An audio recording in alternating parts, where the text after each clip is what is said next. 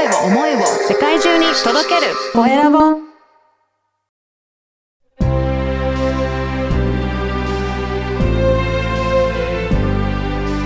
経営者の志こんにちは、コエラボの岡田です。今回は、ストレングスファインダー認定コーチの山本浩平さんにお話を伺いたいと思います。山本さん、よろしくお願いします。よろしくお願いします。山本浩平です。よろしくお願いいたします。まずは自己紹介からお願いいたします。はい、ありがとうございます。えーストレングスファインダーの、えーと認定コーチをしてます山本になります。はい。はい。このこのストレングスファインダーっていうのを少しちょっとう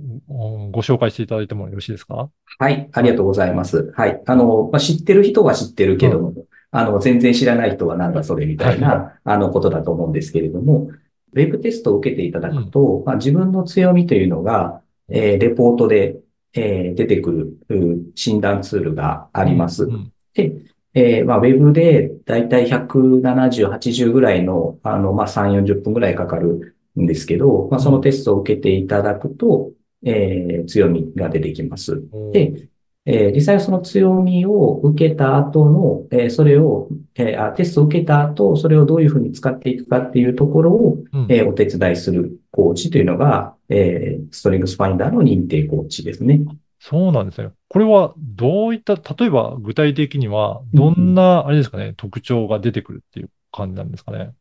えーそうですね。えー才能と呼ばれる、その、えーまあ、いわゆる、なんていうんですかね、ブドウの、えっと、粒みたいな、はい。あの、たくさんあるんですけど、まあ、それが34個、うん。あの、あります。で、えーそれが、例えば、えー活発性とか、うん。えーコミュニケーションとか、えーあとは、適応性とか、うん。えー個別化とか、まあ、本当にいろんな、えー種類がうん。4つの領域、はい。えーじ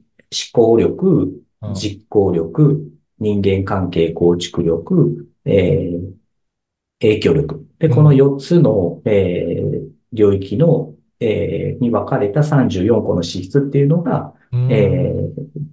その人それぞれの順位として、あの、出てくるようになってます。なるほど。じゃあ、どれが特に、えー強みとして強いのかとか、あの、その、の順位がわかるので、あ、自分はなんとなくこういったところが強みがあるんだなっていうのが、診断を受けると分かってくるようになるわけなんですね。そうですね。おっしゃる通りですね。ねでも、なかなかそれ受けただけで、うーん、そういうのがあるんだってなっただけでも、やっぱりなかなか日常に活用が難しいっていうところがあるんでしょうかね。そうですね。はい。で結局、えーはいテストを受けてみて、はいああ、なんかこれってめっちゃ自分らしいレポート出てきたっていうのは、その時ってすごい出るんですよね。はい。はい。で、けど、そ、えーじゃあ1ヶ月後に、じゃあそのレポートの順位って覚えてますか？ってはい。聞いても、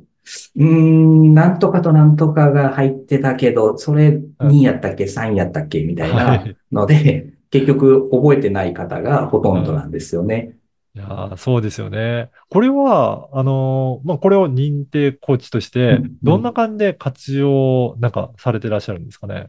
えーこれを、えっと、結局、今お話ししたように、えーまあ、受けただけだと、結局占いみたいに、うん。あの、あ、なんか合ってる合ってないみたいな形で終わっちゃうんですけど、はい。まあ、私たちの役目は、まあ、それを受けてもらって、えーじゃあ終わりになっているものを、はいまあ、それの自分のその強みをうん、今の問題、自分が抱えている課題とか、はい。まあ、例えば仕事面でもそうだし、プライベートでもそうだし、まあ、そういったところに、えーその自分の強みをどう活かしていくかっていうところを、はい。えー一緒に考えていくっていうのが、えー僕らの役目ですね。そうなんですね。じゃあ何か課題を持ってる、そのものに対して、まあ、それぞれの方が持ってる強みをどう活かしていけばいいかっていうのが、まあ、具体的に分かってくるようになるっていうことですかね。そうですね。はい。あの、実際に、まあ、例えば、その、先ほどお話しした、その、活発性っていう資質がその方の1位だったら、うん。だその活発性っていうのは資質としてはこういう、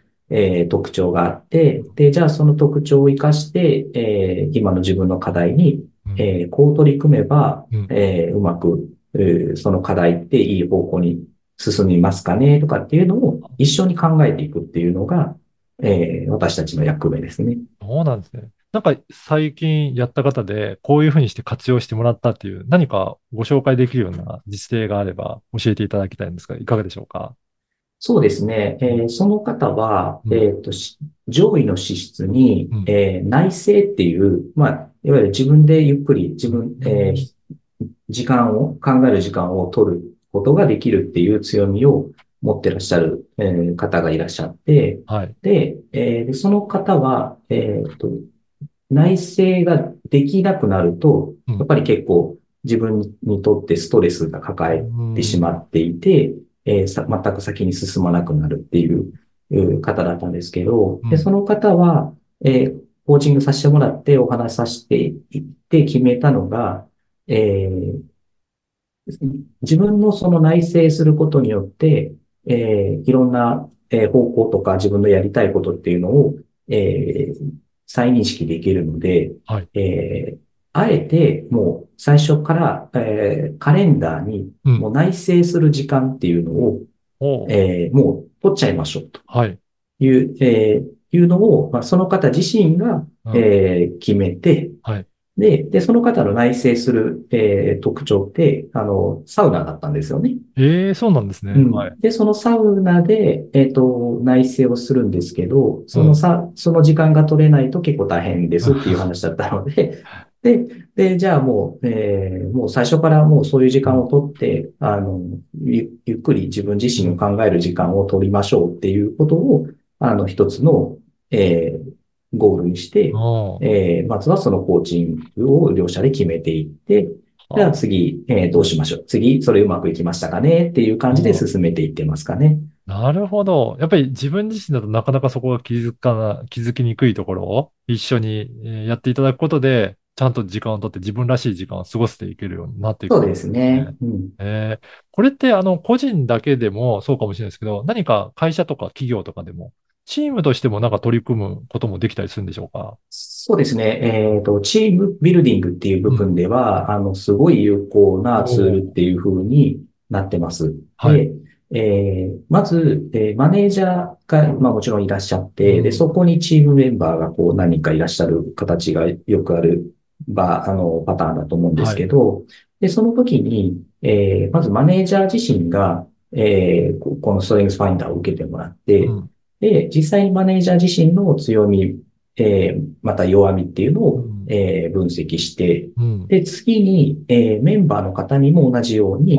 えー受けてもらって、お互いで自分の強み弱みっていうのも、えー分析してもらって、うん。で、じゃあそのチームとして、えーじゃあマネージャーの、えーから見たチームメンバーそれぞれのうん。強みに合わせたコミュニケーションの仕方であったりとか、うん。えー逆にマネージャーに対して、えーメンバーがどういうふうに、えーマネージャーに対してコミュニケーションを取っていくべきかとか、で、えーっていうのをお互い理解するために、はい。じえー個人だと結構自己理解で終わっちゃうんですけど、うん。えーチームになると、今度は、えーお互いの相互理解をするっていうのに、えーこのツールを使ってもらうということができますね。なるほど。ね、お互いそうやって理解した上で仕事とか何かやっていくと、あ、この人はこうなんだっていうので分かるので、なんかお互いやりやすくなっていくような感じでそうですね。コミュニケーションはすごい取りやすくなると思いますね。この人はこういう強みをそれ、そういえば持ってたから、うんえーまあこういう、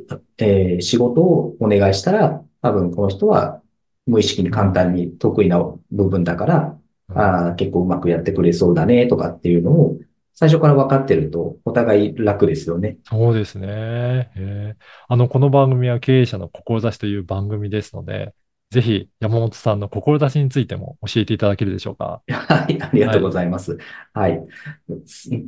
難しいですよね。志って一言でこう言われると。はいで、えっと、まず、えっと、私自身が、えっと、大事にしているのは、えー結局、その、クライアントの方がいかに、えー次に進んでいただけるか、うんえっと、まあ、未来を、に向いていただけるか、はい。で、えー成長することができるかっていうところを結構大事にしていて、で、まあ、それが、いわゆる自分自身が、えー